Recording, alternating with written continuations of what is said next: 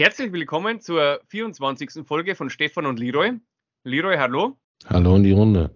Heute sind wir wieder allein, aber dafür haben wir eine, naja, keine Weltpremiere, aber eine Deutschlandpremiere. Wir sind also die Ersten, die über dieses Thema berichten, über das wir heute berichten. Also ich habe im deutschsprachigen Raum nichts darüber gefunden. Ich auch nicht. Wir berichten nämlich über die neue Rechte in Amerika und zwar nicht die alte neue Rechte, sondern die neue neue Rechte. Es gibt nämlich schon wieder eine neue Rechte. Du klärst uns gleich mal auf über die ganzen Unterschiede. Ja, also ja. die. die wir, wir, können ja erstmal die Frage stellen, bevor du anfängst. Wir können ja mal versuchen zu definieren, was überhaupt eine Recht, was, was das überhaupt bedeuten soll, eine Rechte. Keine Ahnung, ob wir da weiterkommen, wahrscheinlich nicht. Also aus deutscher Sicht ist schwierig, weil äh, aus, aus deutscher Mediensicht, sage ich mal, ist, ist ja alles, was äh, rechts der Grünen ist, rechts. Ja, nee, aber das, das kann man weglassen, das Kindertheater. Also ich meine jetzt, wenn man wirklich versucht, der Sache auf den Grund zu gehen und nicht irgendwelche Pavloschen Reflexe im äh, Hintergrund haben, die einen äh, Denksperren aufsetzen. Also in Amerika hat sich die Rechte öfter mal gewandelt. Also es gab die Original Old Right, für die stand immer im Mittelpunkt. Und da rede ich jetzt von den 30er Jahren ungefähr, bis zu den 30er Jahren, teilweise auch noch bis in die 50er Jahre. Für die stand immer im Mittelpunkt die Verfassung der Vereinigten Staaten natürlich als Heiligtum. Großer Individualismus, Puritanismus zum Teil, äh, oder zumindest puritanische Arbeitsmoral, Arbeitsethik. Du bist gottgefällig, wenn du sehr viel arbeitest und beruflich und gute erfolgreich Werke bist. Hm. Genau, je erfolgreicher, desto mehr gefällst du Gott. Sozusagen, genau. Schlanker Staat natürlich. Und grundsätzlich schon eine, eine starke, starkes Militär, starke Verteidigung, aber eben diese Old Right, damals in den 30er Jahren und so, außenpolitisch isolationistisch. Ja. Sie, man treibt Handel mit jedem, aber man interessiert sich, also man interveniert nirgends. Ja? Gut, das war ja aber in den USA, sag ich mal, bis zum Anfang des Ersten Weltkriegs die gängige Linie eigentlich bei, bei allen Parteien. Nach dem Zweiten Weltkrieg ging, äh, nach dem Ersten Weltkrieg ging dann, glaube ich, der Streit los. Ja, kann man, ja. ja. Also bei den Demokraten war es dann, das waren die ersten, die dann so den, äh, den ersten Schritt gemacht haben in die, also der Präsident Wilson zum Beispiel dann halt äh, Eingriff in den äh, Ersten Weltkrieg und später dann Zweiter Weltkrieg und auch der Bau des American Empire. Die äh, Rechte hat immer eher gebremst mhm. anfangs und äh, die Demokraten sind da eher drauf losgerannt. Und das hat sich aber dann, sage ich mal, gewandelt. Naja, wann genau ist eine gute Frage. 60er, 70er Jahre vielleicht so, dass dann die Rechte plötzlich auch, also vor allem dann während dem Kalten Krieg, auf sehr viel Militär gesetzt hat, Einmischung in allen möglichen Ländern, um die Freiheit und Demokratie zu verteidigen gegen den Kommunismus. Da, das war ja dann das große Feindbild für beide, ja, kann man sagen. Also die, natürlich gab es einen linken Flügel bei den Demokraten, die dann gegen die Einmischungen waren, gegen den Vietnamkrieg vor allem. Das, da hat es dann den ersten großen Bruch gegeben, sage ich mal, in der Demokratischen Partei.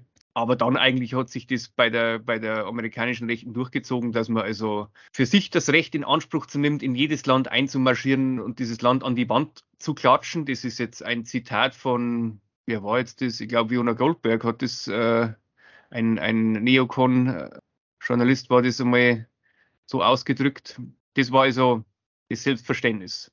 Und so der erste Bruch, größere Bruch kam dann, sage ich einmal, langsam bei der, also da die neue Rechte, bei der, nach der Finanzkrise mit der Tea Party, die also dann plötzlich wieder zurück Also über, über, den, über den Fall der Mauer und das Aufbrechen äh, der alten Militär- und ideologischen Blöcke hat sich erstmal nichts verändert.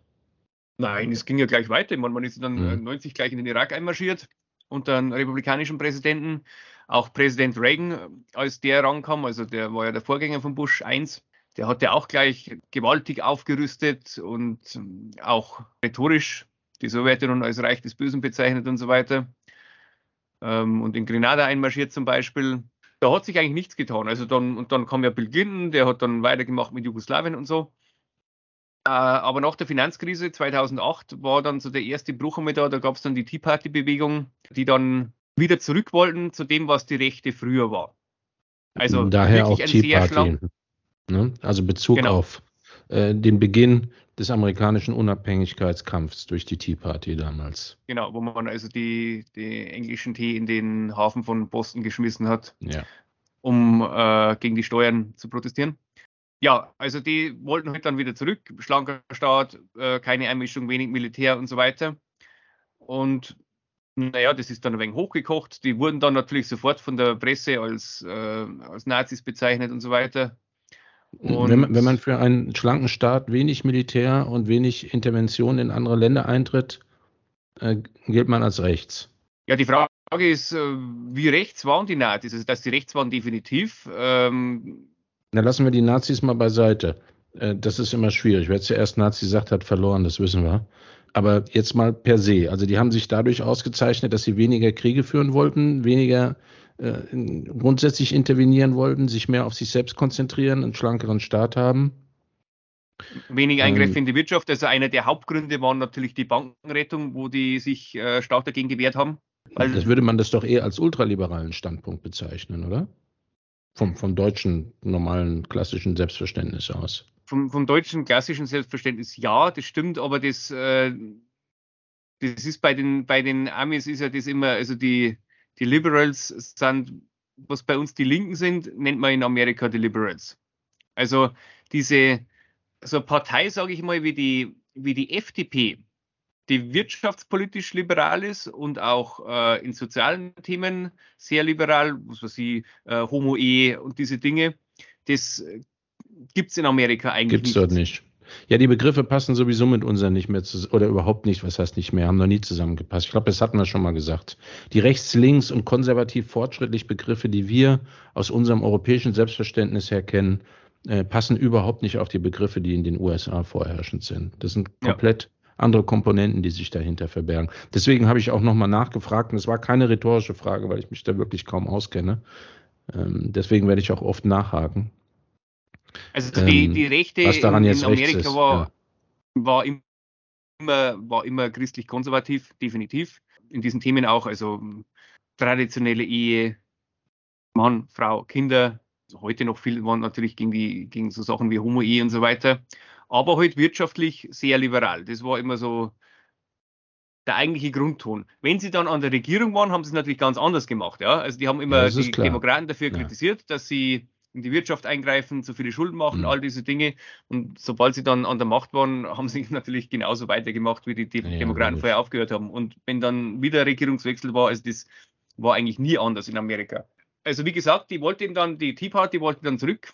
Aber die Tea Party bewegte sich innerhalb der Republikanischen Partei oder war ja, das ein parteiübergreifendes? Ja. Nein, nein, nein. also es war definitiv äh, zu 100 Prozent Republikaner kann man sagen. Okay. Vielleicht ein paar, ich meine, es gibt ja auch ein paar Libertäre in Amerika, äh, die sich aber zum Teil auch in den äh, bei den hauptsächlich bei den Republikanern wiederfinden. Es gibt die Libertarian Party, die spielt aber praktisch überhaupt keine Rolle. Also, wo ist denn der Unterschied zwischen Libertarian und dem, was du eben als Tea Party Charakteristika dargelegt hast? Naja, die, die Libertarians, die haben äh, in sozialen Gesichtspunkten sind die eben nicht konservativ. Also die interessiert es nicht, ob du schwul bist äh, und heiraten willst oder, oder Okay, also, also dieses puritanische Element fällt, fällt weg. Haben sie überhaupt nicht, ja. Oder mhm. auch zum Beispiel äh, die, die traditionelle Rechte in, in Amerika war ja immer für ein starken Staat, der gegen die Drogen zum Beispiel vorgeht. Bei den Republikanern, die Libertarian Party will natürlich alle Drogen freigeben und so. Okay, kulturell gesehen sind die eher konservativ, ja. ansonsten sind sie ultraliberal und die genau, Libertären genau, sind auf allen Bereichen ultraliberal. Ja. Habe ich das jetzt für, für blöde mal halbwegs genau, das, zusammengefasst? Das, bei den Libertären fängt es an, bei den libertären Anarchisten, die also überhaupt keinen Staat und keine Regierung haben wollen, bis hin zu dem zum Nachtwächterstaat. Also mhm. ein paar Grundaufgaben lässt man den Staat äh, machen, aber der Rest äh, ist jeder für sich selbst verantwortlich. Und was bei den die Rechten immer natürlich äh, in Amerika geeint hat, war dieser ganz starke Antikommunismus. Den es aber bei den Demokraten zumindest während den, während den Kalten Krieg auch gab. Also das war eigentlich immer, also bis auf so den linken Flügel der Demokraten. Ich mein, ja, da haben die sich nichts genommen, glaube ich, im Allgemeinen. Da es bei denen nur zwei Parteien gibt, die wirklich Einfluss haben, äh, ist halt das Spektrum innerhalb der Partei wesentlich größer als bei mhm. uns. Also, also noch ein Stück zurück, Entschuldigung. Die, die, die, Liber die Libertären gelten in den USA nicht als rechts, weil sie kulturell gesehen freizügig sind. Die, die also als rechts gelten nur Tea Party und das, was wir danach besprechen. Was ne, ja, mittlerweile, mittlerweile schon. Also mittlerweile gelten auch die äh, Libertären natürlich als rechts. Also wie es bei uns ja auch ist. Ja. Ich weiß ja nicht, ob du das mitgekriegt hast, da mit diesem RAF-Fahndungsplakat, das da der Jan Böhmermann. Ja. Bei uns sowieso, da gilt ja alles als rechts, was also irgendwie rechts in Amerika ist, ist. In Amerika ist mittlerweile genauso. Von den Linken werden die Libertarians und äh, die, die Tea Party-Leute in einen Topf geschmissen. Das ist für die das Gleiche mittlerweile. In, in den USA. Wir sind jetzt ja, ja, in den und, USA. Und, und natürlich auch die, die, die, die wirklichen äh, Rassisten und Nazis, die es ja auch noch gibt äh, in Amerika, die natürlich auch, das wird alles in einen Topf geworfen mittlerweile. Okay. Also von, von, der, von der Presse halt, wie bei uns auch, das ist, sage ich mal, weltweit hat sich ziemlich stark angeglichen mittlerweile. Naja, die Tea Party war also so der erste Versuch, 2008 ungefähr. Vor allem während der ersten Obama-Jahre waren die dann, sind die immer stärker geworden. Und 2012 hat sich aber dann in der Republikanischen Partei nochmal so der Mainstream durchgesetzt. Also da war ja dann äh, mit Romney Präsidentschaftskandidat und die Tea Party hat eigentlich kaum eine Rolle gespielt und ist dann irgendwie auch wieder verschwunden. Also von der hörst du nichts mehr. Es mhm. ist dann wieder hochgekommen, da hieß es zwar nicht mehr Tea Party, das war dann, was man heute die MAGA Republicans, also Make America Great Again mit Donald Trump, die, die Anhänger, die Populisten sozusagen, die populistische Rechte, hat sich dann, naja, zumindest beim Präsidentschaftskandidaten durchgesetzt, ja, 2016. Äh, und Worin unterscheidet sich jetzt die Trump-Bewegung oder die MAGA-Bewegung, wie du sie genannt hast? Von, von dem, was, was vorher rechts war, zum Beispiel von der Tea Party? Ich habe jetzt das Gefühl, das sind irgendwie, das ist die, das ist die gleiche Suppe, oder täusche ich mich da? Hm, nein, würde ich nicht sagen. Trump ist, ist ja, die Trump-Bewegung ist ja, ist ja populistisch. Also da ist man nicht mehr so stringent, äh, den, den schlanken Staat und möglichst viel freier Markt und so weiter. Trump hat ja dann das immer auch vorher gesagt und auch genauso gehandelt. Also für die, für die klassischen freien Marktwirtschaftler, wo ja die Tea Party alle waren praktisch, sind natürlich Zölle absolutes No-Go. Und Trump hat ja in seinem Wahlkampf immer schon gesagt, also es müssen die Zölle erhöht werden, weil sonst die, weil uns die Chinesen wirtschaftlich sonst fertig machen und so weiter. Das war bei der Tea Party eigentlich nie Thema. Da hieß nur immer, die Steuern müssen niedrig sein, der Staat soll sich nicht einmischen und dann wird es den Arbeitern schon gut gehen. Und Trump war ja eher gegen Migration eingestellt, um das mal vorsichtig auszudrücken. Und bei der Tea Party war es umgekehrt oder war denen das egal? Nebenwiderspruch, um das marxistisch auszudrücken. Naja, sagen wir mal so, die haben das Problem nicht in der Migration gesehen, sondern im Sozialstaat. Also solange da jemand mhm. eingewandert ist, also wenn es den Sozialstaat nicht gegeben hätte, hätten die sofort die Grenzen aufgemacht, was dann gesagt haben, na gut, wer arbeiten will und so, kann natürlich kommen, wir haben einen freien Markt. So kann man das sagen. Ich meine, äh, es gab ja immer noch ähm, natürlich diese extreme Rechte in Amerika auch, die auch kaum eine Rolle spielte, also so äh, die, die weißen Rassisten, Ku Klux Klan, in den 30er mhm. Jahren war mal die Nazi-Party, äh, also es gab es wirkliche Nationalsozialisten. Äh, Gibt es heute noch, oder? Gehen ist auch nicht verboten, schon, soweit ich spielen, weiß. Ja. Nein, natürlich nicht, aber die ja. spielen auch natürlich keine Rolle mehr. Aber die haben damals in ihrem Parteitag in den 30er Jahren den Madison Square Garden gefüllt. Aha, okay.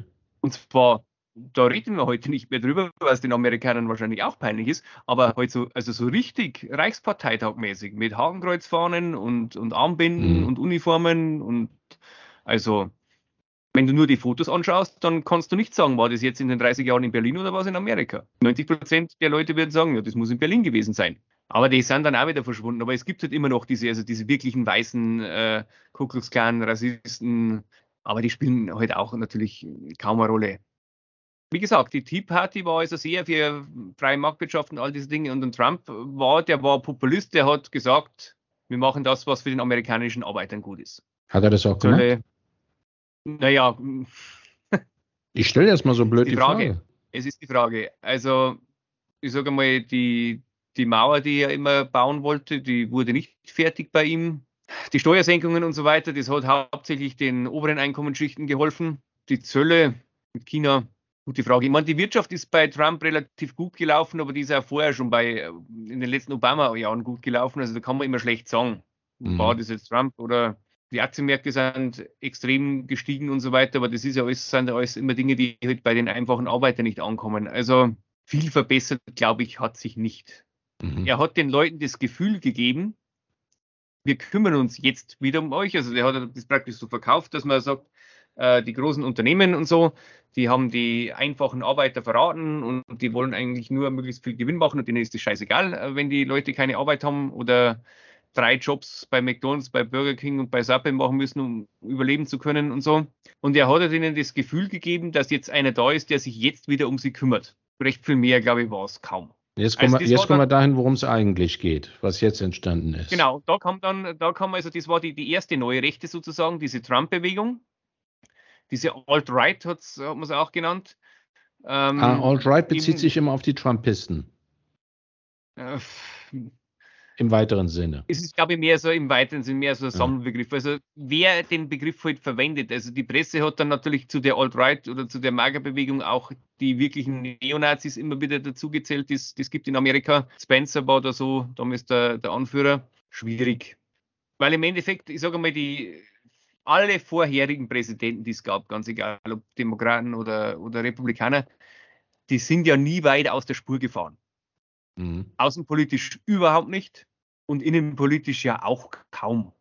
Da wurden halt einmal die Steuern ein bisschen erhöht oder ein bisschen gesenkt oder der Kranken ein bisschen mehr staatliche Krankenversicherung oder weniger oder so, aber die sind eigentlich alle in der Spur geblieben.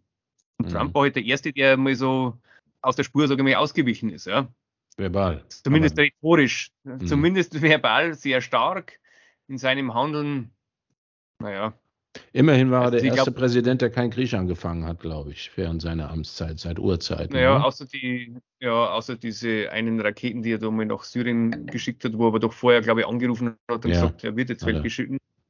War, ähm, aber ansonsten, das stimmt, ja. Also einer der wenigen Präsidenten, die keinen neuen Krieg angefangen haben. Und das war ja auch so der, der Bruch mit den Republikanern. Ja, vorher die Republikaner, vor allem unter Bush und so, da war ja das praktisch, wir führen jetzt fünf Kriege gleichzeitig am besten und werden den ganzen Nahen Osten Demokratie und Freiheit bringen und all diese Dinge. Ähm, haben sie ja auch. Bei, Seien wir doch mal ehrlich. Das war bei Trump erst mal vorbei. Ja, das haben sie ihm nicht verziehen wahrscheinlich. Das, das war der, der erste große Bruch. Ja. Und wobei man aber jetzt sagen muss, also bei den Trump-Anhängern, da war immer noch, oder allgemein jetzt die, die, diese neue Rechte dann, es war immer noch klar, dass Amerika das größte Land und das beste Land auf der, und alles, was amerikanisch ist, ist das Beste auf der Welt. God's mhm. own country. Man war wahnsinnig patriotisch. Das amerikanische Militär wurde hoch, hochgehalten. Äh, die amerikanischen Firmen wurden hochgehalten. Also man war immer noch wahnsinnig patriotisch, nur man wollte ein bisschen weniger Krieg und vielleicht wieder ein bisschen mehr in Amerika produzieren. Aber ansonsten war, also ist man auch nicht so weit von der Spur abgewichen. Mhm. Man hat ein bisschen andere Rhetorik verwendet und so, aber an so wahnsinnig viel hat sich jetzt da nicht geändert. Du meinst, wir lassen uns, also nicht wir, wir in Anführungszeichen, man, man lässt sich blinden durch, blenden durch die Mainstream-Medien und das Bild von Trump, was die ganze Zeit äh, rübergebracht wurde und immer noch rübergebracht wird, als vollkommen durchgeknallten ihren Rechten tatsächlich ist, ist war nicht viel. Nein, also würde ich ja. überhaupt nicht sagen. Also auch zum Beispiel jetzt außenpolitisch, äh, was ja immer Thema ist bei, bei, den, bei den Rechten vor allem, also die ja, die ja sehr starke Basis bei den Evangelikalen haben, die ja auch immer sehr stark auf Israel schauen und da voll dahinter stehen und, und, und Israel bedingungslos unterstützen und so weiter. Und das war ja bei Trump genauso. Also mhm. Ja. Also es, in meiner Ansicht nach hat sich wirklich nicht viel getan. Außer dass er heute halt auf Twitter öfter mal Leute beleidigt hat und so weiter, ja. Und heute halt in seinen Reden, seine Art zu reden und das, was er gesagt hat. Aber so weit war der nicht aus der Spur. So, und jetzt kommt was Neues. Und jetzt äh, kam dann was Neues, das war dann während Trump schon, äh, dass jetzt plötzlich eine neue, neue Rechte da ist, wo jetzt der amerikanische Mainstream überhaupt nicht weiß, wie sie sie einordnen sollen. Weder von der rechten Seite noch von der linken Seite, die jetzt plötzlich Fans sind des antiken Griechenlands, des antiken Roms, die klassische europäische Architektur anbeten und ganz großartig finden, die europäische Herrscherhäuser äh, wie die Habsburger und so weiter oder europäische Monarchien, also alte, Absoluti in der Zeit des, des Absolutismus und so weiter, großartig finden, die reihenweise zum Katholizismus übertreten. Und zwar also nicht diesen Hippie-Katholizismus, den es bei uns gibt, sondern in Amerika hat sich da auch schon ein ziemlicher Wandel vollzogen. Also wirklich so sehr strenger Altkatholizismus äh, vor Zweites Vatikanisches Konzil. Und das war, ähm, das war bei den, bei den Amerikanern dieser typische äh, Republikanerwähler, der sogenannte WASP, also der White Anglo-Saxon Protestant in, in Amerika, die waren ja immer sehr, sehr skeptisch gegenüber den Katholiken. Die lange mhm. Zeit hat es immer geheißen, äh, vor allem wie die ganzen Iren dann damals eingewandert sind, das können keine richtigen Amerikaner werden, weil die sich ja dem Papst unterwerfen. Ja, das war in Deutschland ähnlich, das Misstrauen gegenüber der katholischen Rechten. Genau. Und da wird jetzt reihenweise treten die zum Katholizismus über und finden das ganz toll und feiern das wirklich. Also es gibt dann immer mal wieder auf Twitter finden wir so Diskussionen, wo sich so etwas ältere Leute so mit 60, äh, 70 beschweren, dass jetzt plötzlich junge Priester, also die katholisch sind, dass jetzt plötzlich junge Priester da sind, die wieder mit weißen Kragen und traditioneller Kleidung und halt wirklich erzkatholisch predigen und so weiter und nicht diese Wohlfühlthemen. Und dann, was ihnen auch, was eher früher so ein linkes Thema war, bei uns und in Amerika, die, dass sich die total für Ernährung interessieren was man bei uns Bio nennt, ja, regenerative Landwirtschaft, äh, keine Massenprodukte. Äh, der größte Feind sind die sogenannten, wie Sie es nennen, die Seed Oils, also die ganzen modernen Speiseöle, Sonnenblumen, Sojaöl und so weiter. Dass sie da total skeptisch sind gegen Pflanzenschutzmittel, ähm, die, die genetisch veränderten Saatgut, Glyphosat, Pharmaprodukte, Impfungen und so weiter. Das war ja alles früher eigentlich so äh, Sache der Linken. Die sind also da ganz stark dahinter und lehnen auch den Kapitalismus ab, was ja absolut als absolut unamerikanisch gilt. Das heißt, von den Linken unterscheidet sich doch eigentlich nur ihre Neigung zur Transzendenz hin zum Katholizismus und nicht die Fixierung aufs Weltliche. Oder weil alles, was du bisher genannt hast, sind ja jetzt, oder habe ich irgendwas nicht richtig mitgekriegt, keine klassisch rechten Positionen, oder? Wobei diese, diese Blut und Boden, Bio und so, da waren die Nazis, glaube ich, auch ganz, fanden die auch Natürlich. Ähm, wobei man sagen muss, ähm, bei den Nazis, es gibt ja in Deutschland diese Demeter-Bewegung, aber da kommt ja aus ja. Österreich, das weiß ich nicht mehr. Ja, ja. Und das ist ja auch irgend so Bio. Also ich, da wo ich immer das Gemüse kaufe auf dem Stand, die, die haben so einen Demeterhof. Das sind die und, besten Bioprodukte. Und da habe ich mal gelesen, dass der Erfinder von dem Ganzen, ich weiß den Namen nicht mehr, dass der damals als die Nazis die Macht übernommen haben, ich weiß es nicht mehr, hat er Goebbels Das geht alles auf Rudolf Steiner zurück, oder? Ja, ja, irgendwie so. Ja. Das, oder zumindest sind das Anhänger von Rudolf Steiner. Mhm. Dass der so, aber es war nicht der Rudolf Steiner, es war irgendein anderer von oberen von denen, irgendeinen der höheren Nazis angeschrieben hat oder hat sich einen Termin bei dem äh, geben lassen, ich weiß nicht mehr, wer es war, und wollte das Ganze vorstellen und so weiter. Und die Nazis haben das total abgelehnt. Und die, die wollten eine ganz moderne Landwirtschaft, industriell und so, weil sie der Meinung waren, sonst kann man das Volk nicht ernähren und diese Dinge. Ja, wie also die Sowjets. Genau, also die waren da, die waren da dagegen. Ich sage mal so, die klassische Rechte in Deutschland nach dem Zweiten Weltkrieg und die klassische Linke haben sich in vielen Themen überschnitten. Mhm. Also zum Beispiel die Ablehnung des Kapitalismus. Bei den Rechten hat es dann geheißen, also bei Ernst Dünger und so, dass man halt so die, diese, diese Krämerseele, diese Händlermentalität und so weiter ablehnt. Mhm. Und und bei den Linken war es halt der Antikapitalismus, aber im Endeffekt, mhm. und das war ja bei den, bei den Amerikanern war ja das immer das, das Höchste, ja. Wall Street und so weiter. Also das ist ja bei den Anglosachsen ist ja das gerade, das waren ja Händlernationen, das ist ja bei denen immer zelebriert worden. Und dass das jetzt abgelehnt wird, also die totale Börse, Wall Street und so weiter, wird von den neuen Rechten jetzt absolut abgelehnt. Und eben nicht mehr der wirtschaftliche Erfolg als oberstes Ziel, sondern der persönliche Erfolg in Bezug auf den eigenen Körper und auf die eigene Bildung. Und bei Bildung sprechen die von klassischer Bildung. Humanistisches Bildungsideal. Humanistisches Bildungsideal. Alte Sprachen, griechische Philosophen oder klassische Philosophen, da, sind die ganz scharf drauf. Aber auch äh, absolute Fans von Nietzsche. Bei denen ist Nietzsche so der, der größte war ja auch bei Ernst Dünger so. Also, was ich mhm. hier so lese, erinnert mich sehr stark an Ernst, an den jungen Ernst Dünger.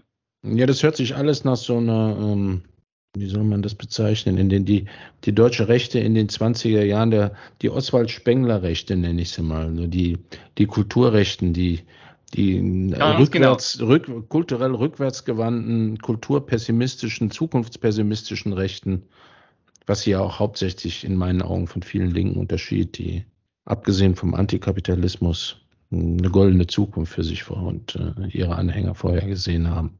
Ja. Ist das jetzt das, was eigentlich rechts ist? So, jetzt um zu der Eingangsfrage mal zurückzukommen. Was, wenn du die Frage stellst, okay, es gibt jetzt eine neue Rechte, eine alte Rechte, die Tea Party, die Evangelikalen und das sind alles verschiedene Rechte und jetzt haben wir eben die neue, neue Rechte, die nach dem hintendiert, was in den 20er Jahren eine schicke Rechte war. Was ist jetzt, bezeichnet sich ja selbst als Linken immer und regelmäßig. Was ist da jetzt äh, für dich das Rechte daran? Was ist, was ist der Kern des Rechten? Das ist eine gute Frage. Wahrscheinlich, also der, der starke Hang zum Katholizismus. Wobei das auch nicht bei allen zutrifft von Eben. denen, aber viele von mhm. denen. Also es trifft aber nicht auf alle zu. Also ich meine jetzt nicht nur in Bezug auf die neue, neue Rechte, sondern überhaupt. Was ist sozusagen der Kern all dieser verschiedenen rechten, in Anführungszeichen, Schattierungen? Worauf lässt sich das irgendwie im Gegensatz zum in Anführungszeichen wie der Linken zurückführen und äh, äh, komprimieren auf zwei, drei Schlagbegriffe. Weil ich, ich kämpfe damit immer. Mir ist das nicht ich ganz auch. klar. Also ich kämpfe auch total damit, ja. weil sie ja so unterschiedlich sind. Also dann sind doch diese ganzen Begriffe, jetzt will ich aber nicht irgendwas Dümmliches von mir geben, links und rechts, dann eher schwierig, sagen wir mal so, oder? Naja, wenn man, wenn man jetzt zurückgeht auf das, was eigentlich mal war in der, in der französischen Nationalversammlung, dass halt rechts die Monarchisten gesessen sind mhm. Die Konservativen. die Konservativen, da würde es bei denen der Begriff, also bei der neuen, neuen Rechten, jetzt schon wieder passen. Weil die ja die, die ganzen äh, europäischen Herrscherhäuser und die Monarchien damals ganz toll finden. Und die Demokratie schon äh, als, als Pöbelherrschaft ablehnen. Ja gut, dann passt das auch zu. Also wenn man es als konservativ und bewahrend im eigentlichen Sinne bezeichnen, passt das auch mit dem ganzen Bio und so zusammen. Das sind ja alles rückwärtsgewandte. Früher war alles besser, früher gab es das Paradies, das biblische Motiv und dann sind wir dem Paradies äh, entkommen, wir haben gesündigt und dann ging es nur noch abwärts und alles wurde immer schlimmer und eben nicht immer besser. Also viele von denen, ähm, und da gibt es jetzt keine so, ja, Führungsfiguren, da kommen wir vielleicht noch dazu. Es gibt jetzt keine so richtigen Anführer, weil die meisten anonym auftreten. Das sind Twitter-Accounts und so weiter, ja, und Autoren. Viele von denen äh, sind, haben zum Teil wirklich äh, Karriere als, was weiß ich, Programmierer bei Amazon oder irgendwelchen Hightech-Firmen aufgegeben und haben sich ein Stück Land gekauft und sind jetzt äh, Selbstversorgungslandwirte. Das ist für die das Idealbild oder eines der Idealbilder, eigenes Stück Land, ich versorge mich selbst, so wie es äh, die Natur gedacht hat, ja, also ohne irgendwelche Chemieeinsatz und so weiter. Und äh, habe eine Familie mit vielen Kindern, Aussteiger und, und kulturell reaktionär. Sozusagen. Ich würde, ich bin mir hundertprozentig sicher, äh, und einige haben es ja schon gesagt, wenn es einen Knopf gäbe, den man drücken kann und dann ist alles, was an Technik existiert, was in den letzten 200 Jahren oder so erfunden wurde, gibt es nicht mehr. Die würden das machen. Ja, dann sind wir dann wirklich wieder bei der ähm, Rechten in der französischen Revolution. Und also kulturell reaktionär. Das finde ich ja super sympathisch. Definitiv. Also das auf jeden Fall. Ja. Und zwar so richtig. Die beten auch so dieses, die klassische Schönheit der griechischen Statuen zum Beispiel und dieses Menschenbild mhm. der, der griechischen Statuen. Ja. Ähm, der Wettkampf wird verherrlicht wahrscheinlich, der Argon. Ja. Natürlich. Also einer der populärsten Figuren in dieser Szene nennt sich selbst Bronze Age Pervert und man, da ist ja der Name schon Programm. Also man kennt den Namen aber auch nicht. Man kennt nur seinen Decknamen. Ich habe mal äh, im Internet gelesen, dass man ihn angeblich gedoxt hat und es soll irgendeiner sein, der an der Yale University war oder ist und, und äh, über Jünger promoviert hat. Das scheint aber nicht zu stimmen. Man weiß es nicht genau. Genau, also angeblich lebt er irgendwo in der Karibik und soll aber Amerikaner sein, aber scheinbar russischstämmig. Was er sagt, er spricht von sich selbst immer als Russen. Und er ist jetzt so ein ja, Bodybuilder oder so, also der macht jetzt sehr viel Sport und arbeitet, ist auch immer so, er, er stellt immer auf Twitter sehr viele Bilder rein von schönen, jungen, halbnackten Männern, die sehr gut gebaut sind. Wahrscheinlich ist er schwul. Wird zum Teil nachgesagt, ähm, wobei dieses Thema wird von denen sehr stark abgelehnt aber jetzt äh, sozusagen dieses, auf jeden Fall dieses moderne, diese LGBTQ-Bewegung und so weiter, all das da. Das, das herausgekehrte Schwulsein, nicht das genau. Schwulsein an sich. Das wird einfach übergangen oder verurteilt oder.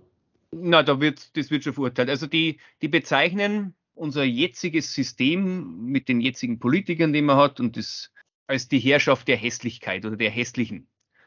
Oder die Politiker werden dann zum Teil von dem als, als Backman, also als, als Käfermann bezeichnet und so.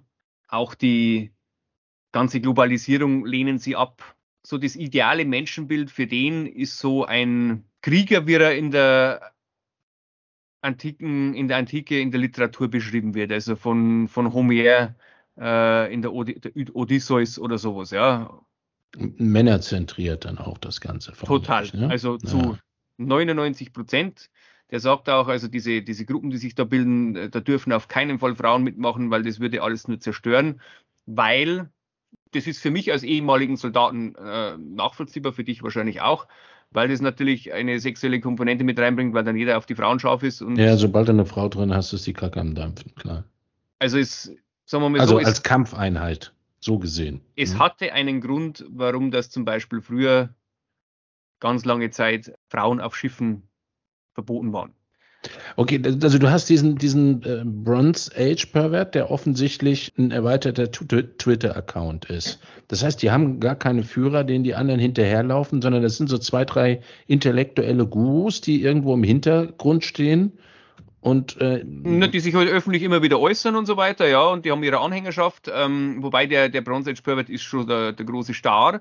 Der, es gibt noch einen, der mit dem befreundet ist und der tatsächlich Einfluss hat, der aber nicht so toll aussieht, also auf sein Äußeres nicht so stark achtet. Das ist der äh, Curtis Yawin heißt der. Äh, der ist früher als, war so Blogger, als Manchus Smallback hat sich der genannt. Der war irgendein so ein Wunderkind, also Programmierer, der hat etliche Klassen übersprungen und hat dann mit 16 schon sein erstes Startup-Unternehmen in den Anfängen des Internets und ist dann äh, da irgendwie reich geworden und dann das zweite das wurde dann von, oder wurde beide von Peter Thiel äh, finanziert. Also die Anschubfinanzierung, das ist der, der auch Facebook mitfinanziert hat am Anfang. Und der gilt ja als äh, Libertärer, der versucht jetzt sehr, sehr viel politischen Einfluss zu nehmen, der halt immer wieder bestimmte Kandidaten finanziell stark unterstützt. Und einer der Berater von denen soll oder ist dieser Curtis Yawin. Ja, aber das Programm, was du jetzt eben, also Programm in Anführungszeichen, das du dargelegt hast, ist ja kein Programm, sondern offensichtlich so ein, ähm, ein Pool von gemeinsamen Ideen und Überzeugungen. Das widerspricht ja nun dem Libertären praktisch in allen Punkten, oder? Ja, was mit dem, dieser Peter Thiel, der hat sich da auch irgendwie ein bisschen gewandelt, scheinbar. Also, aber über den weiß ich zu wenig, warum der sich der jetzt gewonnen hat. Also wie gesagt, es wird immer dieser, dieser Curtis Jabin genannt, der, der, der tritt auf öfter, öfter auf bei auf verschiedenen Podcasts und so weiter. Und äh, der hat auch einen eigenen Blog, wo er sehr viel schreibt. Und der ist auch, der bezeichnet selbst auch als reaktionären Monarchisten. Mhm. Und dass der jetzt einer der, naja, Führungsfiguren kann man noch nicht sagen. Also da ist jetzt momentan ein starker Kampf in der Republikanischen Partei. Die alte Garde, und jetzt diese neue Garde. Und, aber die werden immer stärker. Und das natürlich bei der Republikanischen Partei, die sich als ultimative Amerikaner bezeichnet, jetzt einer da als Berater auftritt, der sich als reaktionären Monarchisten bezeichnet, das ist schwierig für die. Ich, ich hatte da diesbezüglich, wenn ich dich da jetzt nicht rausreiße, ein ganz bezeichnendes und ähm, eigentlich lustiges Ereignis in der Berliner U-Bahn war ich unterwegs. Das war vor ein paar Jahren, als ich mich mit dem Libertarismus auseinandergesetzt habe und natürlich auch mit den Gegnern desselben. Und dann bin ich irgendwann auf Armin Mohler gestoßen und habe mir seine kleine Streit, äh, Streitschrift äh, Wieder den Liberalismus oder gegen den Liberalismus hieß die, glaube ich. So ein kleines Büchchen habe ich mir besorgt. Und das las ich in der U-Bahn. Und da zog er gegen den äh, Kapitalismus zu Felde und beschwerte sich über alle möglichen Auswüchse. Und neben mir saß ein völlig abgefuckter Punker, der mitgelesen hat, offensichtlich, während ich das Büchlein auf den Knien hatte. Und es scheint ihn dann so gebrannt zu haben vor Interesse, äh, dass er mich fragte, was ist das denn für einen geilen Scheiß, den du da liest? habe ich ihm gesagt, das ist Armin Mohler, mein Freund. Den kannte er natürlich nicht. Ich habe ihm das kleine Büchlein dann aber geschenkt und bin auf die nächste Station ausgestiegen. Gespannt, was er draus gemacht hat. Fällt mir dazu ein, weil die, die Begriffe links und rechts dann manchmal eben doch ins Wanken geraten. Und was du da jetzt beschreibst mit dieser neuen, neuen Rechten, äh, deckt sich ja nicht nur in Teilen mit der Ökobewegung, sondern das, das sind ja auch Hippie- Punkte drin, da ist kulturelles, kulturell Reaktionäres drin, da ist die humanistische Bildungsideal, die Anbetung der Schönheit, das ist eine ganz interessante Mischung. Ich bin ja erst vor kurzer Zeit äh, darauf gestoßen. Und zwar hat Tucker Carlson, also einer der, nicht nur einer der, sondern der bekannteste und erfolgreichste Moderator auf Fox News, der bei Fox News, sage ich fast, geduldet wird, weil er so viel Geschäft macht. Ansonsten hätte man schon lange rausgeschmissen, weil Fox News ist eigentlich also der traditionell sehr konservative, klassische Republikanersender in Amerika, mhm. der also so die alte Neokon-Linie immer vertreten hat. George W. Bush II., ja, mit den ganzen Kriegen und so weiter. Und er ist aber einer, der auch immer gegen die ganzen Kriege ist. Das also habe ich der, mitbekommen jetzt, ja, bei der Ukraine-Geschichte. Der zieht gut vom Leder. Trump so mit, mit, zum Sieg getragen, kann man sagen. Ja. ja. Und der macht öfter auch Dokumentationen.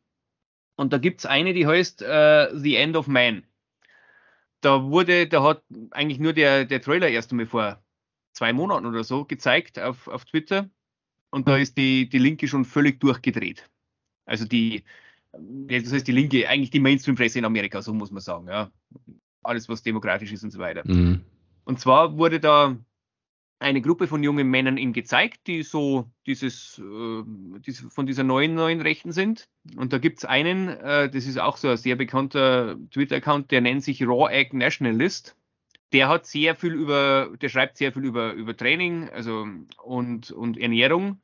Und ein Teil seiner Ernährung ist halt, ähm, rohe Eier zu trinken. Und das habe ich dann gesehen und habe festgestellt, Moment mal, äh, alles, was die tun, jetzt im körperlichen Bereich, ist Sei das, was, ich, was ich seit 20 Jahren mache. Fitnessmäßig gesehen. Ich liebe rohe Eier, ich habe hm. sehr viel Sport gemacht, ähm, sehr viel in der Sonne.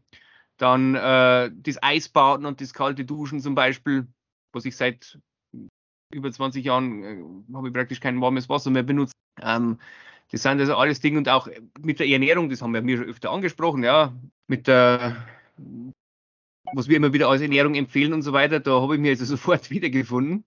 Und dann haben sie es natürlich sehr inszeniert. Die haben dann zum Beispiel typisch amerikanisch mit der M16 auf so große Flaschen von äh, Sojaöl oder Sonnenblumenöl geschossen dann. Das wurde dann auch angesprochen, dass ihm das eines der schlimmsten äh, Erfindungen im Ernährungsbereich überhaupt ist. Ja. Und was die auch machen, das mache ich jetzt ich nicht. Ähm, würde mir wahrscheinlich meine Frau auch nicht erlauben. Die sonnen ihre Genitalien. Speziell. Spez ja, also die halten halt die in die Sonne und so, weil äh, die Theorie dahinter ist, äh, scheinbar gibt es da auch irgendwelche Studien, ich weiß es nicht, dass dann äh, der Testosteronspiegel steigt, also dass die Hoden darauf reagieren und so weiter.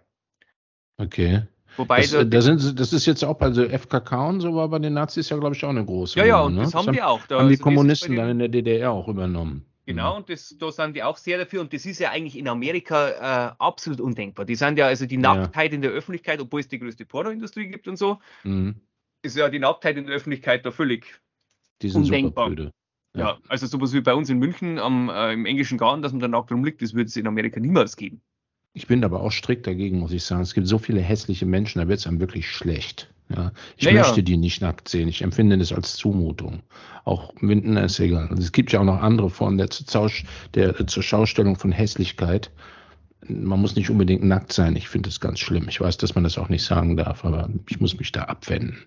Ja. Wie ihm diese, dem vorhin äh, diesen Bronze Age Pervert äh, zitiert habe, äh, die Herrschaft der Hässlichkeit. Ja?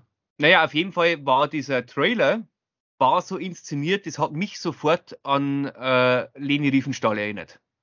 Mhm. Triumph des Willens. Ja, da war ja das mhm. auch so. Und also das hat schon was, ähm, äh, wobei das ja jetzt nicht an denen lag. Das war ja so, wie heute halt der, der Regisseur das gemacht hat. Ja gut, das war jetzt auch nichts, also wir verbinden das halt mit Leni Riefenstahl. Wenn du dir sowjetische Produktion aus der Zeit oder danach anguckst, ähm, unterscheidet sich das nicht besonders von der Ästhetik der rechten Sozialisten, sag ich mal. Also die, das war relativ ähnlich. Schau dir mal zum Beispiel diese, diese sowjetischen Plakate an, wo irgendwelche alles, Arbeiterhelden gemalt wurden, die schauen, ja. sahen ja auch aus wie Bodybuilder ja. und so. Ja. Naja, auf jeden Fall war dann, das war ein kurzer Trailer, was weiß ich, drei Minuten oder irgend sowas. Und da ist ihm dann äh, der Mainstream in Amerika durchgedreht. Die haben dann, dann sofort das in die Homo-Ecke gestellt, was ja sehr lustig ist, weil ja die ja eigentlich immer für die Schwulen- und Lesbenbewegung und so weiter sich voll einsetzen und plötzlich haben sie sich dann über das lustig gemacht, dass sie das alles Schwule sind und so. Ja, wahrscheinlich, weil unterstellt wurde, dass das im negativen Sinne rübergebracht wurde, oder? Na, war es ja nicht. Also, ich meine, die ja. haben ja das positiv dargestellt, wie sich die gegeben haben und wie die halbnackt miteinander, die haben dann gerungen und so und geboxt und all diese mhm. Dinge und, und gemeinsam gesundnackt und diese Dinge. Das wurde dann da von Menschen gleich lächerlich gemacht. Und also man findet diese Doku, äh, die heißt The End of Man, auf, auf Rumble gibt es die. Da kann man die kostenlos anschauen, dauert nur eine halbe Stunde oder so die Inszenierung ist natürlich immer so, dass man immer diese jungen Männer zeigt und die halt sehr körperlich sehr gut dastehen und dann nimmt man immer Bezug auf Kennedy. Kennedy hat ziemlich gleich bei seinem Antritt irgendein so ein Modellprogramm wollte der starten. Es gab da eine Schule in Kalifornien, die auf rigoroses Fitnessprogramm gesetzt haben. Mhm.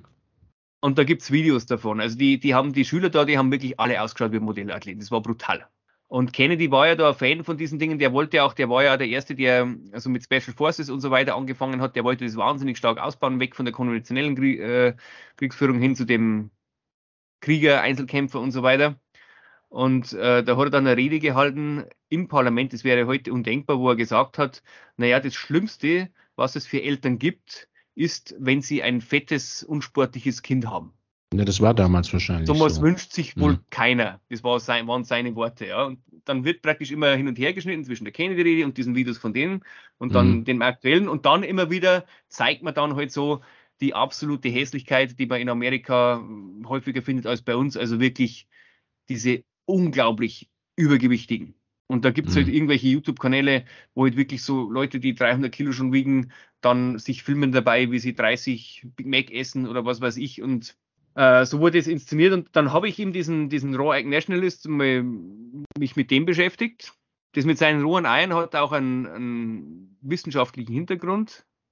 Und zwar hat man früher, bis Anfang der 60er Jahre, hat man Brandopfer, die also schwere Verbrennungen hatten, mit 36 Eiern am Tag behandelt. Man hat ihnen 36 äh, Eier am Tag gegeben, hauptsächlich roh, weil durch den, das hohe Cholesterin, das man dann aufnimmt, wird eben tatsächlich die Testosteron, weil äh, die Vorstufe zu den meisten Hormonen in unserem Körper ist Cholesterin. Um also den Testosteronspiegel und den Wachstumshormonspiegel anzuheben, damit eben der Körper schneller diese Wunden regeneriert und so weiter. Und das hat sehr, sehr gut funktioniert. Und roh ist scheinbar deshalb besser, weil das äh, Cholesterin beim Kochen irgendwie na, zerstört, weiß ich nicht, aber irgendwie Schaden nimmt. Und äh, da gab es dann einen Bodybuilder in den 50er Jahren, den Vince Gironda heißt er, wenn man den googelt, das, damals haben die Bodybuilder noch schön ausgesehen, wie eben diese griechischen Statuen. Dieser Vince Gironda, der hat eben, war auch einer, der äh, das mit den Eiern immer gemacht hat. Und äh, man hat es dann ersetzt in den 60er Jahren durch Dianabol. Das war das erste Anabolika, das hat man dann den Brandopfern gegeben. Aber scheinbar haben da Studien gezeigt, dass ihm diese 60, äh, 36 Eier am Tag einer ziemlich hohen Dosis von diesem Dianabol entsprechen. Mhm. Der hat es dann ausprobiert. Das äh, ist alles, was so Ernährung und Trainingslehre in der heutigen Zeit, in den letzten 20 Jahren betrifft, heute nennt man das scheinbar Pro-Science, ich kannte den Begriff auch nicht, also so, dass man unter seinen Brüdern, dass die Leute einfach Dinge ausprobieren im Internet und sich dann austauschen, was funktioniert, was funktioniert nicht. Mhm. Und irgendwann, zehn Jahre später, entdeckt dann die Wissenschaft und auch die ganze Low-Carb-Ernährung, ketogene Ernährung, das kann man ja alles durch Ausprobieren und irgendwann mit äh, deutlicher Verzögerung ist dann die Wissenschaft darauf aufgesprungen. Das, was Nassim Taleb so schön beschreibt das Prinzip des Tüftelns. Sag mal, um, aber nochmal, wenn ich darf. Jetzt sind wir also bei dieser neuen Rechten, die ganz äh, interessante, amüsante Erscheinungsform zeigt in den USA. Gibt es sowas ähnliches in, in Europa? Man, man hört ja immer irgendwas von irgendwelchen Identitären. Äh, die, die sollen ja auch ganz, ganz böse sein. Ich habe ein paar von denen mal auf YouTube gesehen. Also die sehen jetzt äußerlich aus wie hippe junge Männer, also nicht so die klassisch rechten Hitler-Jugendschnitt und äh, speckig. Und ist, ist das irgendwie vergleichbar oder, oder kannst du da nichts zu sagen? Also ich meine, ich habe die identitäre Bewegung von denen lange nichts mehr gehört. Ich weiß gar nicht, ob es die noch gibt. Das ist ja, war ja eher vor ja, vielleicht 10, sieben bis zehn Jahren so der Fall. Ich glaube, die haben doch in, in, Frankreich hat doch das angefangen. Das kommt aus Frankreich, glaube ich, und ist dann genau. irgendwie nach Österreich übergeschwappt und ein bisschen war in Deutschland wohl ange also wo es in der Hauptsache ging es ja da im Endeffekt um die, um die Zuwanderung und dass man sozusagen das europäische Volk erhält. Äh, in Frankreich war halt der Stein des Anstoßes bei denen, dass sozusagen immer mehr aus dem arabischen Raum, Marokko und, und Afrika und so weiter eingewandert sind. Ja, aber war das kulturell fundiert, äh, äh, diese Abneigung, oder, oder war das rassistisch fundiert? Kommt drauf an, wie man fragt. Also ich würde, ja. ich hatte eher den Eindruck kulturell, aber natürlich ist die Presse natürlich sofort ähm, mit dem Rassismusvorwurf gekommen. Ja klar, es müssen immer und sofort grundsätzlich Parallelen äh, zur nationalistischen Bewegung gezogen werden. Das versteht sich eh von selbst. Ja. Ich habe dann eigentlich nur den, äh, bei uns der Zeit lang gab es doch dann den, den Martin Sellner, das war doch dieser Österreicher genau, da. Genau, ja, der Name sagt mir was. Bei dem hatten sie das, ja, Glück, sage ich mal, die Presse, dass, äh, dass der früher scheinbar wirklich so in der Neonazi-Bewegung war. Aha. Und der hat sich aber angeblich von dem Ganzen losgesagt und so. Aber was die auf jeden Fall wollen, das, diesen Begriff, die Identitären nennen das immer den Ethnostate. Also, dass wirklich so ja, wie soll ich sagen, die Einheit des Volkes oder die, die Reinheit, ja, wahrscheinlich ist eher gemeint damit die Reinheit des Volkes. Also die mhm. wollen halt wirklich keine außereuropäische Zuwanderung. Das ich, kann man schon sagen. Und die haben ja, glaube ich, immer gefordert, zum Teil, so dass man die Remigration anstreben muss, also alles, was nicht europäisch ist. Reconquista. So, sozusagen, dass man die wieder äh, zurückschickt nach, ja, wo sie halt herkommen, ja. Das hat ja dann mit dem, wie ich es jetzt verstanden habe, wie es von dir geschildert wurde, mit diesen neuen, neuen Rechten, wie heißen die? New New Right oder? Einige nennen, sie, einige nennen sie, sie Dissident Right. Sich selbst, sie selbst nennen sich eigentlich, ich weiß gar nicht, ob die für sich selbst einen Begriff haben, ich glaube nicht. Ähm, naja, sagen wir mal so, die, die Sprache bei denen ist zum Teil schon sehr populistisch auch. Die nennen die Sachen schon zum Teil sehr bei Namen. Also, so wie Trump immer bestimmte Länder als Shithole Country bezeichnet haben, Bronze Age Pervert, der nennt bestimmte Länder immer dann die Latrinen der Welt. Es hat aber keine rassistische Komponente bei denen. Bei denen ist es tatsächlich kulturell. Mhm. Also die sind definitiv dagegen, dass zu viel Einwanderung stattfindet aus Ländern, die kulturell völlig anders sind. Und ist, ist das immer dieses, dieses Ideal, was du geschildert hast, ist das auf den Einzelnen bezogen, der Rückzug auf sich selbst und seine Familie, oder geht es da irgendwie um die Konstruktion von, von größeren Gemeinschaften oder gar der ganzen Gesellschaft auf Basis dieser, dieser Ideen? Das, das äh, sage ich mal, das, das, die Arbeit am Selbst ist für die der erste Schritt.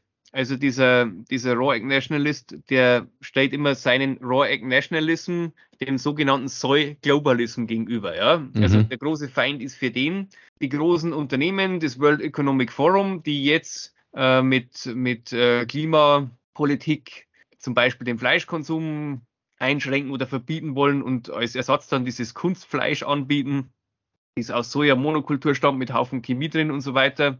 Der hat auch Bücher geschrieben, der hat auch äh, eine Zeitschrift, ich glaube Man's World heißt die.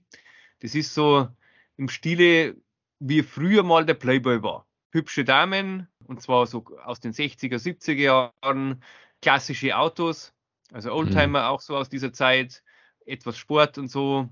Also das, die kann man die kann man in Papierform kaufen, man kann sie aber auch kostenlos runterladen als PDF. Der erste Schritt für die muss also sein, die Arbeit an dir selbst, an deinem Körper, dass du sozusagen deinen Körper zur Perfektion bringst, dass deine Ernährung alles passt, dass du selbst mit dir im Reinen bist und so weiter.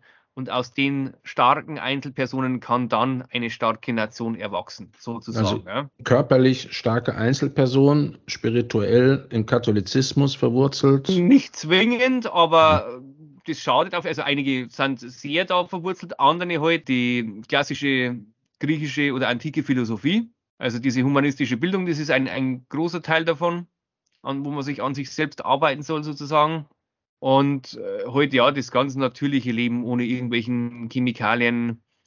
Es ging ja bei der Doku bei, von Tucker Carlson, das Thema war ja, und das ist definitiv so, dass die Anzahl der Spermien was weiß ich, pro Milliliter oder keine Ahnung, wie das gemessen wird, in den letzten 30 Jahren dramatisch abgenommen hat.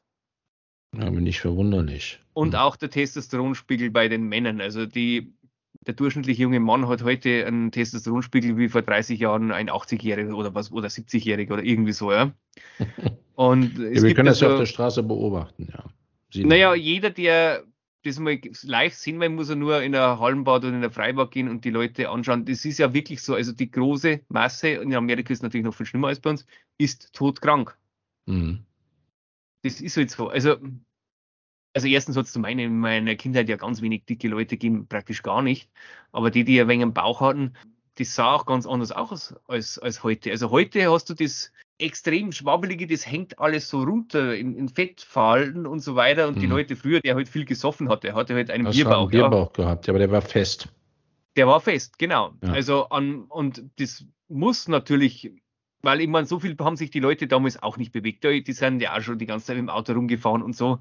Es muss an der Ernährung liegen. Ähm, darf ich nochmal zurückkommen, ganz kurz, weil wir haben schon eine Stunde. Das, das interessiert mich nochmal.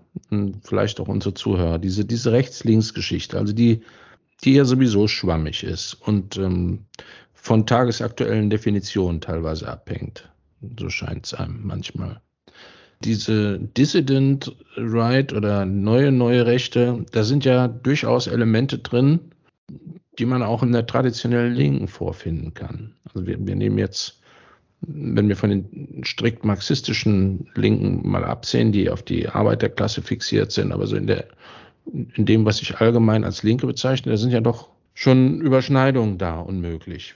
Haben die, haben die irgendwie, gehen die aufeinander los? Haben die was miteinander zu tun? Sehen die sich gegenseitig als Linke und Rechte oder ist das alles so, so eine, eine komplett neue kulturelle Bewegung, die eigentlich mit, mit den alten Begriffen überhaupt nicht mehr zu fassen ist.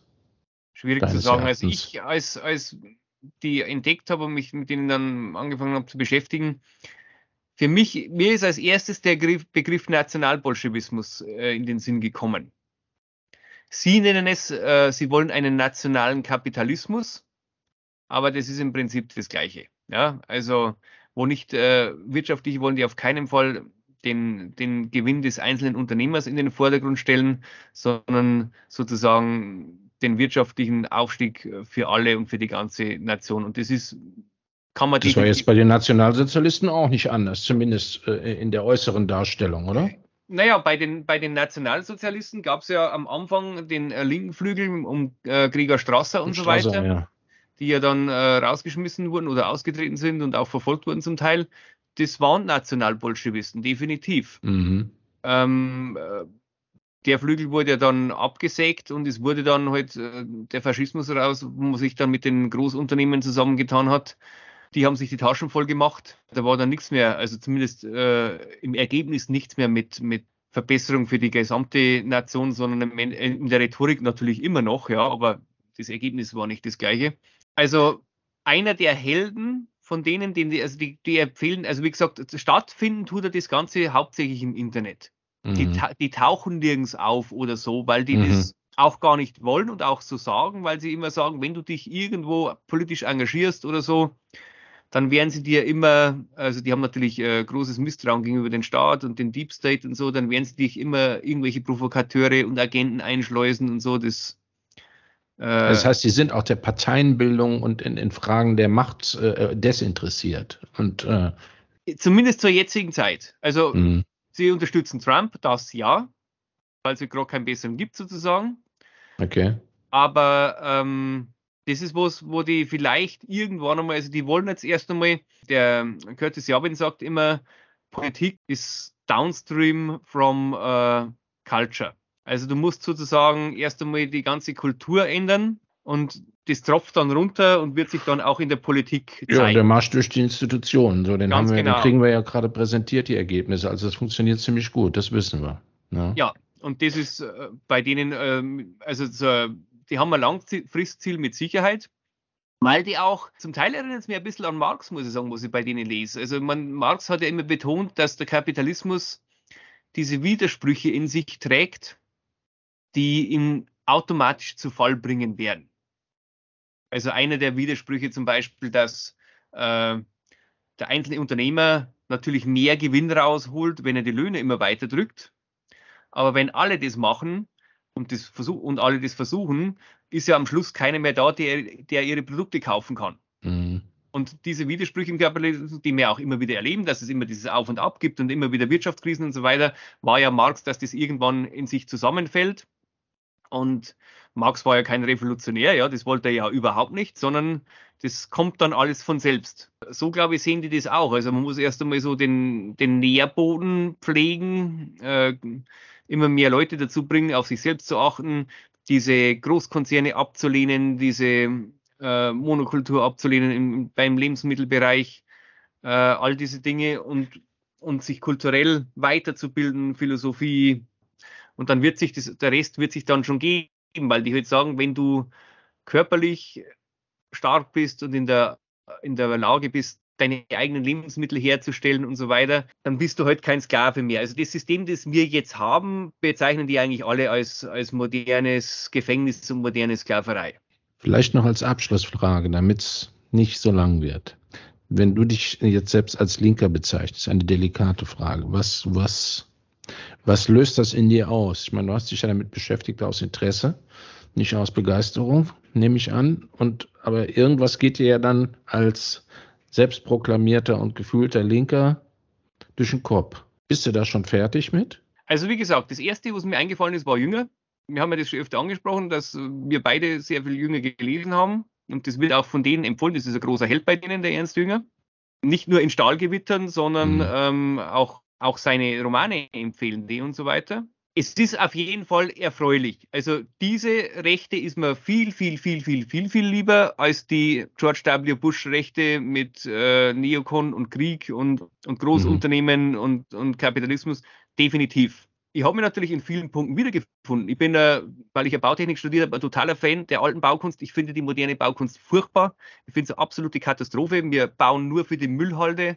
Mhm. Äh, ich hasse Stahlbeton und diese Dinge ist natürlich für mich positiv, dass ich in einer Stadt wie Landshut wohne, wo wir eine Altstadt haben mit Häusern, die halt alle äh, 600 Jahre alt sind.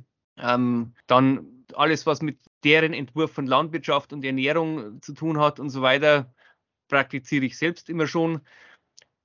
Ich bin auch manchmal am Überlegen, wenn es einen Knopf gäbe, um sozusagen die moderne technische Fortschritt und so weiter rückgängig zu machen, äh, ob ich ihn drücken würde. Ja, dann bist du irgendwann bei Klaus Schwab, oder? Wieso? Der Klaus Schwab will ja eigentlich genau das Gegenteil. Der, der Klaus Schwab will ja, was er will, oder halt diese Bewegung. Da habe ich erst vor kurzem ein Interview gelesen, dieser Nual Harari, glaube ich, heißt der oder so, dieser sei technischer Berater, glaube ich. Er hat also vor kurzem ein Interview gegeben, wo er gesagt hat, äh, in 200 Jahren wird es den Homo sapiens nicht mehr geben. Vielleicht schon in 100 Jahren. Und wir werden dann Menschen haben, die genetisch vorprogrammiert sind, genetisch verändert sind und auch mit äh, Computerchips und so weiter, Neuralink optimiert. von Elon Musk ja. optimiert. Wobei der jetzt in seinen Interviews immer, der zeigt weder Begeisterung noch Abscheu dafür. Und der sagt auch nicht, ich will das, sondern der vermittelt eher den Eindruck, das wird so kommen und man kann es nicht aufhalten. Mhm. Und das finde ich eine furchtbare Vorstellung. Ja gut, das hat auch nichts mit dem zu tun, was du eben geschildert hast. So, und was, was hat dich jetzt als Linken, was stößt dich da ab, wenn du, wenn du das, äh, wenn du das zur Kenntnis nimmst, was da jetzt sich auf der Rechten äh, als was neue mich, Bewegung formiert? Was mich bei denen äh, oder stört oder zum Teil schon stört, ist, ist etwas die die Sprache, eben wie gesagt, dass man die anderen Länder da als Latrinen dieser Welt bezeichnet und so weiter. Die haben schon, also ähm, die, die Kolonialisierung und die Kolonialherren und so weiter, die sehen die schon als Helden und sehr, sehr positiv. Okay. Also die Leute, gut, da, da, da, unterscheiden sich da relativ weit von, von einem linken Standpunkt. Ja, also die, also für mich ist ja das ideale Menschenbild oder sagen wir so, die Krone der Schöpfung, die wir momentan auf diesem Planeten haben, sind für mich die Hasa in Tansania. Das ist ein Stamm, der immer noch als Jäger und Sammler lebt und zwar so lebt wie vor 10.000, vor 20.000, vor 50.000 Jahren. Die machen gar nichts Modernes. Die haben nicht mal eine Religion. Also, und da unterscheiden mich von denen schon, weil natürlich, die haben ja auch, also Kultur und so, das Kunst, das gibt es alles bei denen nicht. Und also ich sehe die, die Kolonialisierung von Afrika und Südamerika und so weiter nicht als positiv. Mhm. Und ja, das fällt auch schwer, in das positiv zu sehen. Die sehen das sehr positiv. Ich meine, die haben, wie gesagt, wenn ich vielleicht ein paar Namen, äh, was so die, die großen Helden von denen sind. Mhm. Also Ernst Dünger natürlich, finde ich gut. Dann finde ich so berühmte Söldner sind auch so Heldenfiguren von denen. Zum Beispiel der Bob Dinard war ein französischer Söldner, der immer wieder in Afrika im Auftrag Frankreichs gekämpft hat und der dann, glaube ich, jetzt war es auf irgendeiner Insel, ich habe vergessen auf welcher, glaube ich, viermal einen Umsturzversuch gemacht hat. Und immer wieder musste dann Frankreich, also der ist denen dann ein bisschen äh, von der Leine gegangen, immer wieder musste dann Frankreich Fremdlegionäre hinschicken und sozusagen seinen Umsturz wieder rückgängig, gemacht, rückgängig machen. Und beim vierten Mal haben sie dann, glaube ich, sogar eingesperrt oder so. Ja, ja der, der, der strahlende männliche Abenteurer. Genau, und der hatte. Ja, als Vorbild und. Ich glaube, der war achtmal verheiratet, äh, ist vom Christentum zum Judentum konvertiert, dann noch zum Islam konvertiert und dann wieder zum Katholizismus zurück äh, und hat, glaube ich, ich weiß nicht, 15 Kinder und so, ja. Mhm. Oder äh, Mad Mike Quare, das ist einer, der hat in, äh, das war ein irischer General oder so, der hat damals im, im Kongo gekämpft als Söldner und auch, ich glaube, in, in Rhodesien. Der Meier Müller, Siegfried Müller, das war ja ein Deutscher, der im Kongo damals gekämpft hat, wer sich dafür interessiert, soll einmal googeln, äh, der lachende Mann. Da gibt es ein Interview, das hat damals die DDR mit ihm gemacht. Die haben ihn da ja, in der Falle gelockt. Also die haben ihm nicht gesagt, dass sie DDR-Fernsehen sind. Da hm. war seine Geschichte erzählt. Äh, der war Soldat im Zweiten Weltkrieg und ist dann später ist er dann Söldner geworden, hat im Kongo gekämpft. Genghis Khan, finde ich natürlich auch ganz großartig. Ja. Dann ist es aber wahrscheinlich eher das Bild des Eroberers und nicht des weißen Kolonialisten, das angebetet wird, oder? Wenn, wenn, wenn Genghis Khan so eine zentrale Rolle spielt, weil der gilt ja bei unseren Rechten als Inbegriff äh, äh des asiatischen äh, Hordenmenschen, der über die zivilisierte westliche Welt herfällt. Also der, das Idealbild bei denen ist auf jeden Fall der Krieger, ja.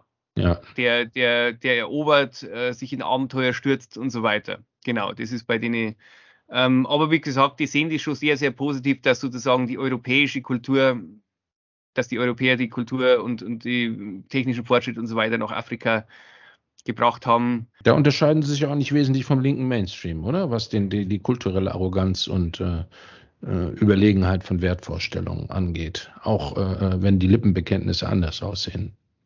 Die Lippenbekenntnisse sind beim linken ja. Mainstream andere, aber, aber faktisch ist es so, wie du ja. das gerade gesagt hast, ja, definitiv. Ähm, wo sie auch sehr, die sind sehr antikommunistisch.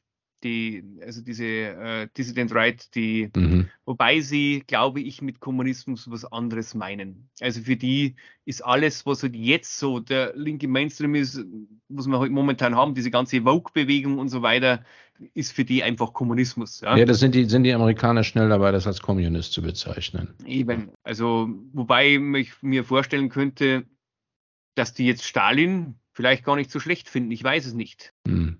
Also so diesen, diesen starken Führer, wo sie auch, also wenn wir jetzt mehr auf Politiker noch gehen, Franco finden sie gut. Aha.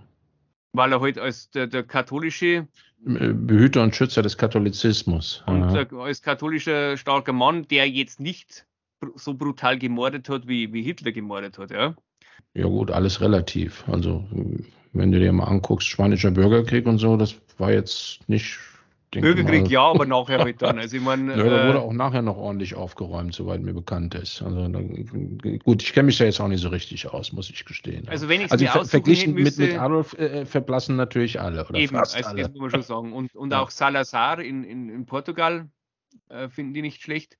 Also das ist jetzt auch wieder so, wenn wir nur mehr auf den Curtis Jarwin zurückkommen. Die wollen eigentlich, also entweder einen, einen Monarchen oder Curtis Jarwin sagt immer, wir brauchen einen CEO an der Spitze, der das Land führt wie ein Unternehmen. Obwohl sie antikapitalistisch sind. Ja, der also, weil sagen wir mal, der, der Monarch kann ja, der sieht ja sozusagen das Land äh, als sein, das ist jetzt wieder, da kommen wir jetzt wieder ein bisschen zu den Libertären, also Hans-Hermann ja, Hoppe werden da oft, wird, oft, wird, bei denen oft zitiert, dass der halt sozusagen das als seinen Besitz sieht und das Land natürlich den Besitz mehren will und verbessern will und halt anders äh, planen kann, weil er ja nicht auf Wahlen und so weiter Rücksicht nehmen muss. Ja, das, der Gedanke ist ja, äh, auch wenn man ihn kritisieren kann, grundsätzlich erstmal richtig oder nicht von der Hand zu weisen. Wenn du langfristig planen kannst, ja. planst du eben langfristig und nicht kurzfristig bis zur nächsten Wahl. Klar. Also die wollen auf keinen Fall irgendeine Terrorherrschaft äh, mit, mit Massenmord und so weiter, das nicht. Aber sie sehen halt schon die, die Probleme der Demokratie und wie gesagt, für die ist das, also die haben halt da dieses griechische Bild, ja, mhm. wo ja Massendemokratie war ja Pöbelherrschaft im antiken Griechenland. Ja, aber die Pöbelherrschaft gab es ja im antiken Griechenland nicht. Das, das war so ein Abschreckungsbild, sondern ja, ja. Die, die griechische Demokratie war ja, äh, basierte ja darauf, dass es ein, ein, einen riesigen Sklavenstaat gab, äh, äh, dem die, äh, die, die freien Bürger, die sich demokratisch betätigen durften und mussten, vorstanden. Also das hat ja nichts mit dem zu tun, was wir als Demokratie zu bezeichnen, bezeichnen pflegen. Ne? Also das, wie gesagt, genau, so, mhm. so eine ausgewählte Elite sozusagen, die, die herrscht für die, die halt ihrem Bild entspricht, äh, ist ihnen lieber als, wie sie es halt nennen, die Herrschaft der Hässlichkeit, mhm. die wir aus ihrer Sicht jetzt haben. Das Ganze hat für mich so, einen, so, einen, so einen romantischen Total. Einschlag, ja. Der, der Bronze Age Pervert, der nennt auch immer so den, den äh, Piraten aus der Bronzezeit so als Idealbild. Mhm. Also für die ist ihm das Heldentum und so steht bei denen auf jeden Fall über der Arbeit. Also sehr viel, was, was heute so als wahrscheinlich 90 Prozent der Bevölkerung äh, als ihre Arbeit macht und ihren Beruf nennt, sehen die als Sklaventum. Ja, es ist, ist, ist ja auch ist eines, so. eines Mannes unwürdig, ja. sozusagen. Ja. Und ist, vor kurzem hat da der, dieser Bronze Age ein, ein gutes Zitat von Jünger auf, auf Twitter geschrieben. Jens Dünger hat gesagt, dass das richtige Alter für einen oder einen Mann, wo man sich zur Ruhe setzt, spätestens 45 sein soll. Und sein Vater hat das also geschafft. Er hat sich mit 45 zur Ruhe gesetzt. Er hat es noch besser gemacht, weil er hat überhaupt niemals zu arbeiten angefangen. Mhm. Nein, sein Garten war aber fleißig. Das habe ich gesehen. Aber das ja, ist ja keine Arbeit in dem Das war Sinne. für ihn ja, ja. keine Arbeit. Ja, seine ganze Käferforschung auch und die Dinge und die Schreiberei, das war halt für ihn keine Arbeit. Ja, aber mhm. vor allem, die sehen halt wahrscheinlich auch das Problem, äh, was eines echten Mannes unwürdig ist, wenn man für jemand anderen arbeitet. Ja.